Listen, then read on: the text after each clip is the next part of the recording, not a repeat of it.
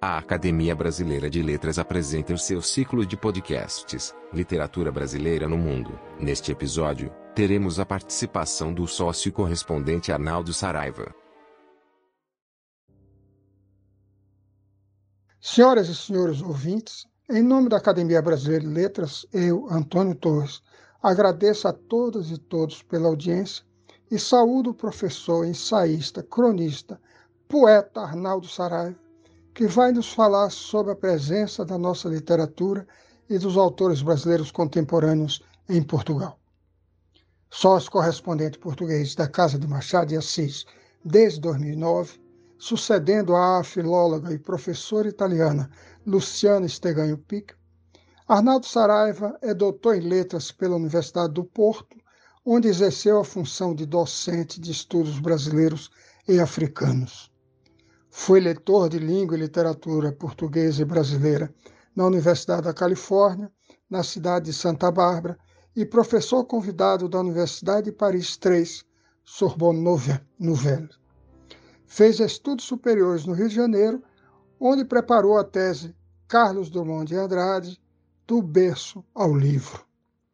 Colaborador de várias publicações portuguesas e estrangeiras, Arnaldo Saraiva participou da Enciclopédia Luso-Brasileira de Cultura, foi fundador do Centro de Estudos Pessoanos e está representado na antologia dos poetas brasileiros da fase moderna, de Manuel Bandeira Valmir Ayala, e na antologia da novíssima poesia portuguesa, de Maria Alberta Meneres e Ernesto Manuel de Melo Castro. Dito isso, passemos a palavra ao incansável divulgador das letras dessa terra em outras terras, Arnaldo Saraiva. Respondo com este podcast ao convite honroso que me fez o presidente da Academia Brasileira de Letras, Marco Lucchesi, para falar da situação da literatura brasileira em Portugal e um pouco do que eu tenho feito.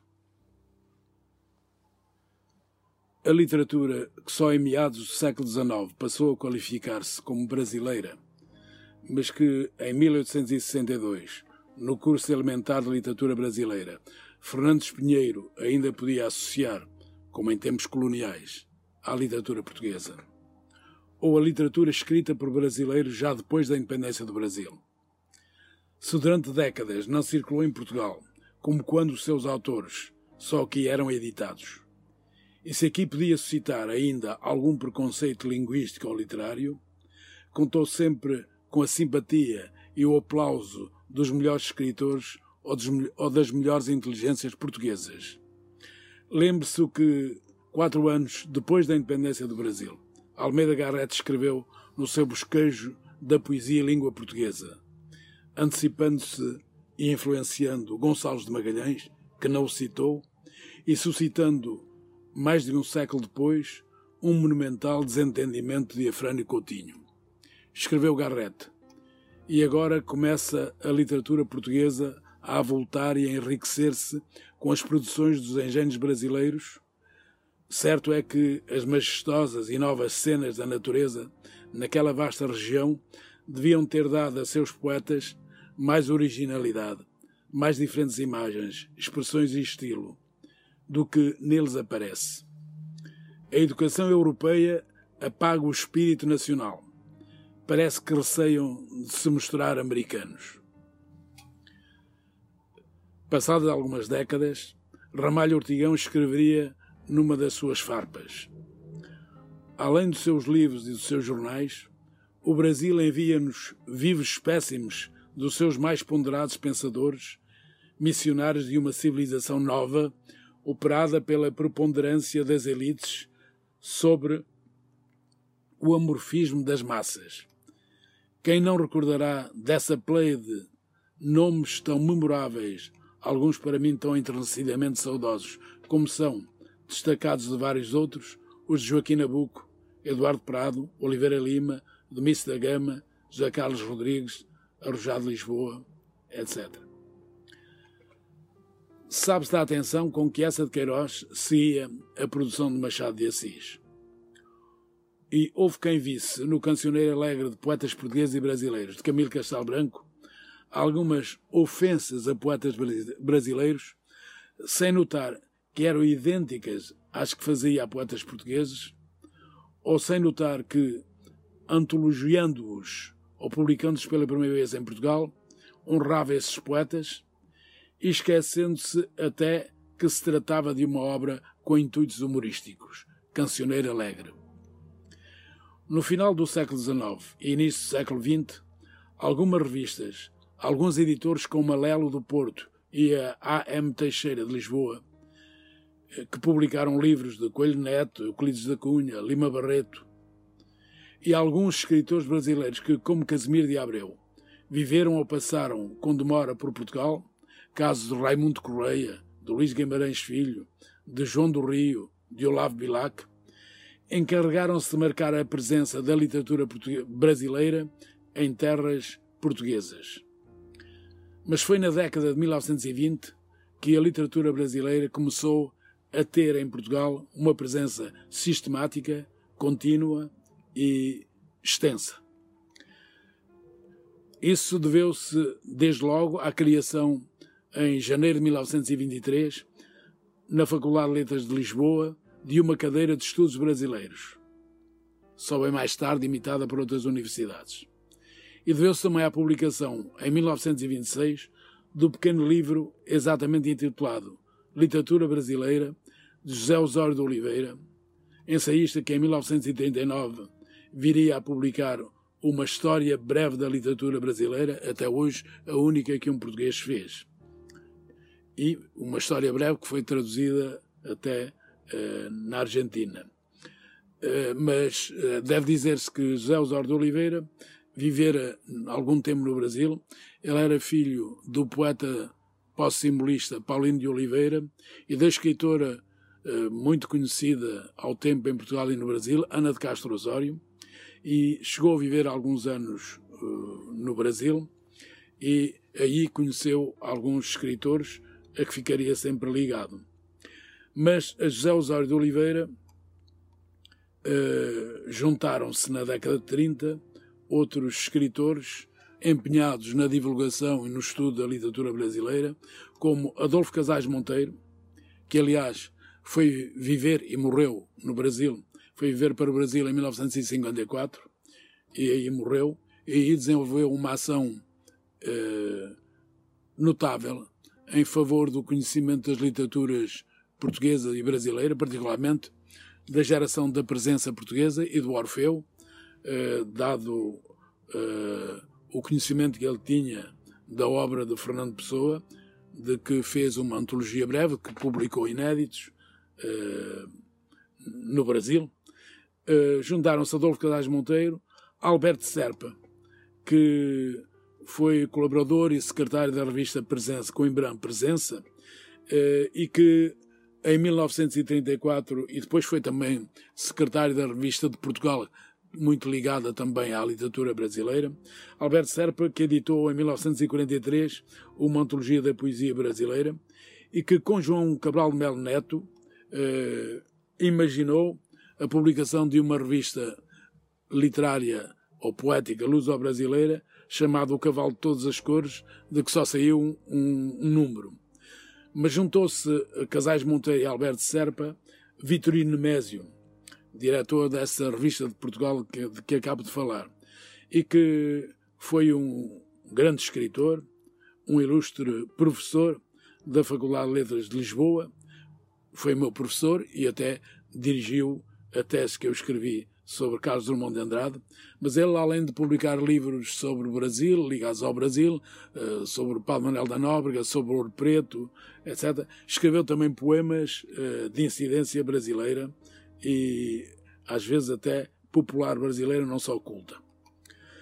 Em 1957, a Universidade de Coimbra criou também uma cadeira de literatura brasileira. Literatura, às vezes associada à cultura e às vezes à história, como aconteceu em Lisboa, quando a cadeira foi idealizada eh, por eh, um poeta português eh, e que foi diplomata no Brasil e pelo brasileiro Oliveira Lima. Só em 1972, pouco depois de criada a secção de letras da Faculdade de Letras da Universidade do Porto, eu criei a cadeira de literatura brasileira, portanto, em 1972.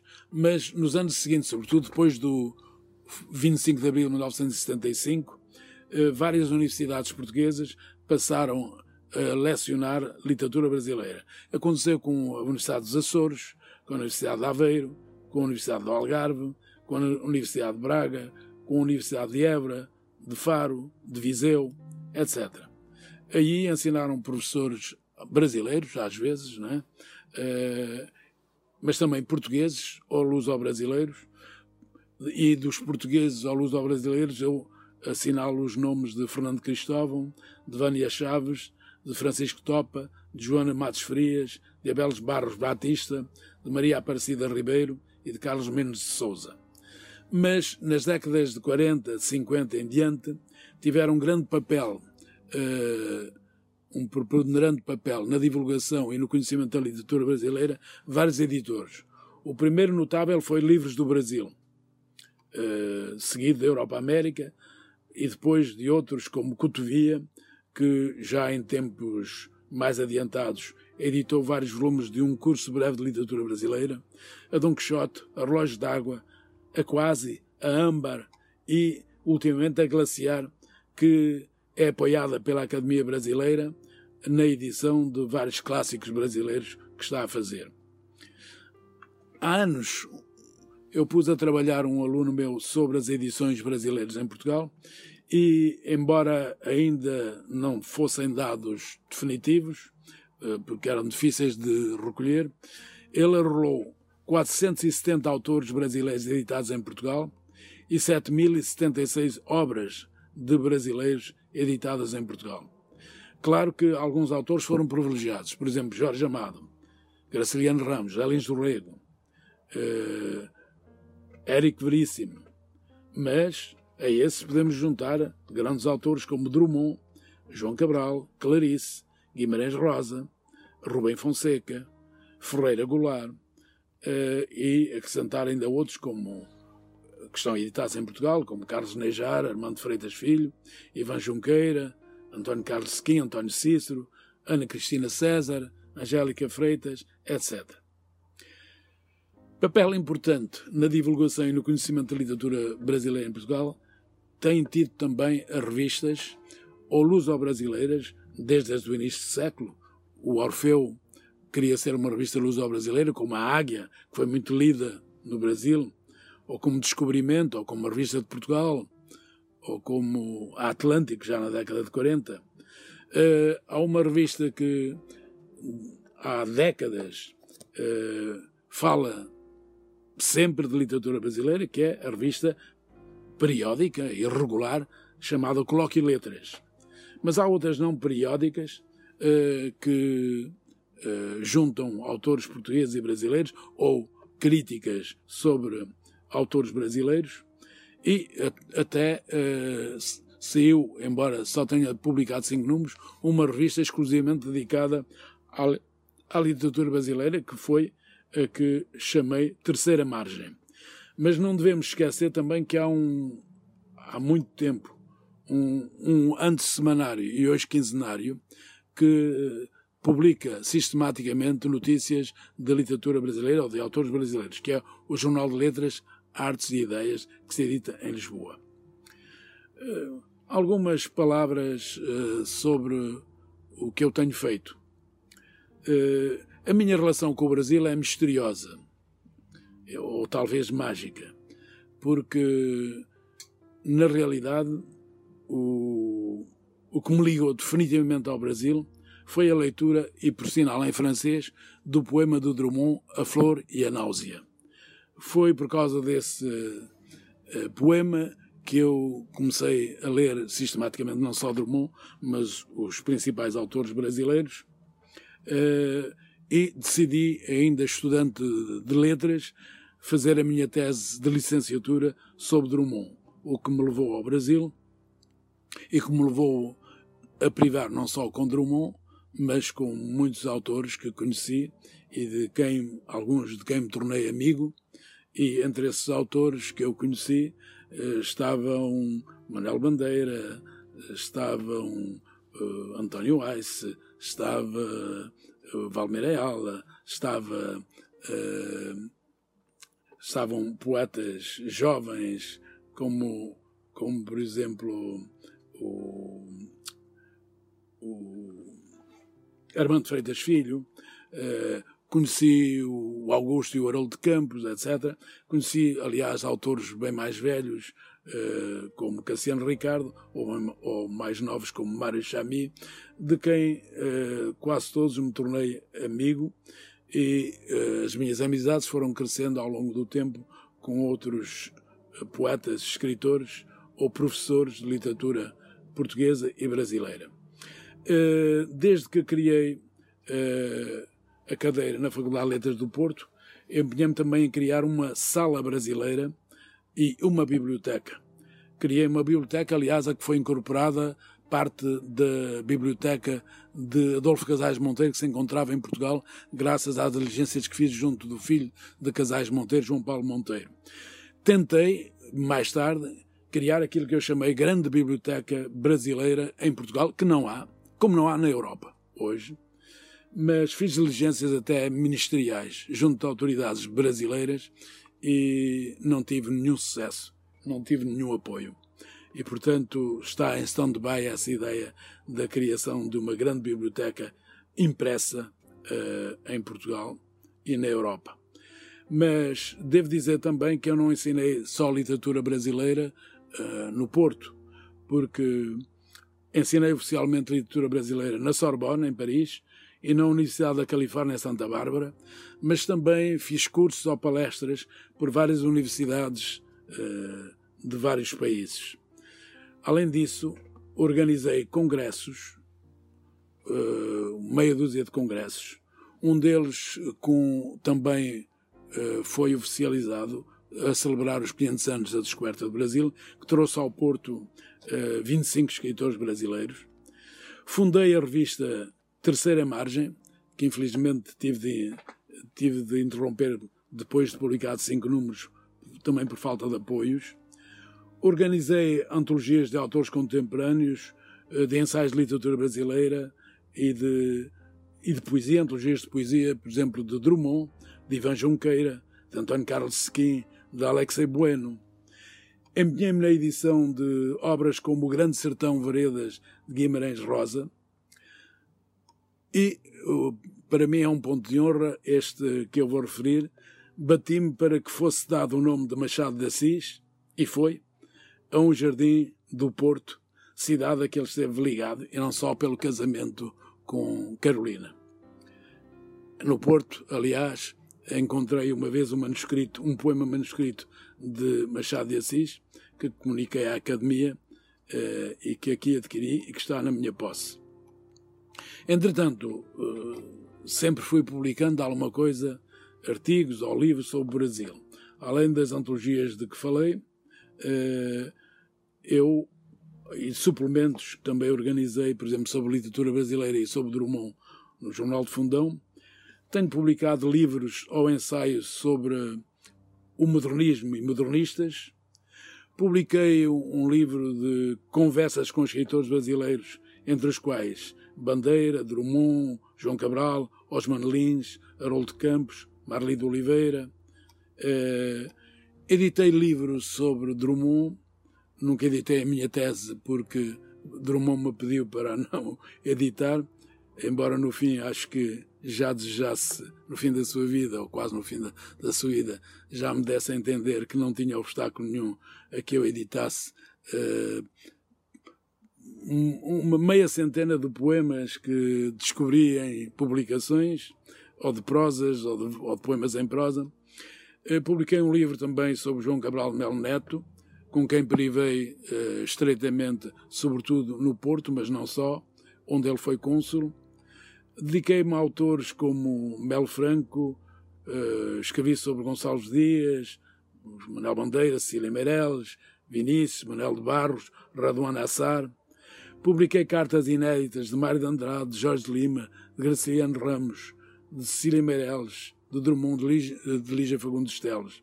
Mas devo dizer que além das cartas de Mário de Andrade, uh, que eram dirigidas a José Osório de Oliveira e que eu adquiri à viúva, tenho também para editar, quando for possível, quase meia centena de cartas inéditas de Cecília Meireles. Só publiquei uma, aquela que ela escreveu sobre a morte do seu marido, o português Correia Dias. Enfim, tenho-me interessado muito nos problemas das relações, às vezes delicadas, eh, mas também fecundas, relações literárias ou culturais luso-brasileiras. Tenho-me empenhado em combater preconceitos eh, ou distâncias culturais que creio que são nefastas para as nossas comunidades. E entendo que a literatura brasileira, que ainda não teve um prémio Nobel, é, pela sua riqueza e pela sua diversidade, um campo ou um instrumento privilegiado para a aproximação, a solidariedade e o progresso das nossas comunidades. Mas é também um instrumento ou um campo uh, importante, relevante, para uh, a afirmação mundial da nossa língua e das nossas culturas que merecem ser bem mais reconhecidas e dignificadas e que podem dar um bom contributo para a criação de um mundo melhor do que o que temos. Muito obrigado pela atenção. Você pode acessar todos os podcasts da academia através do nosso site. Acesse pelo link www.academia.org.br/podcast.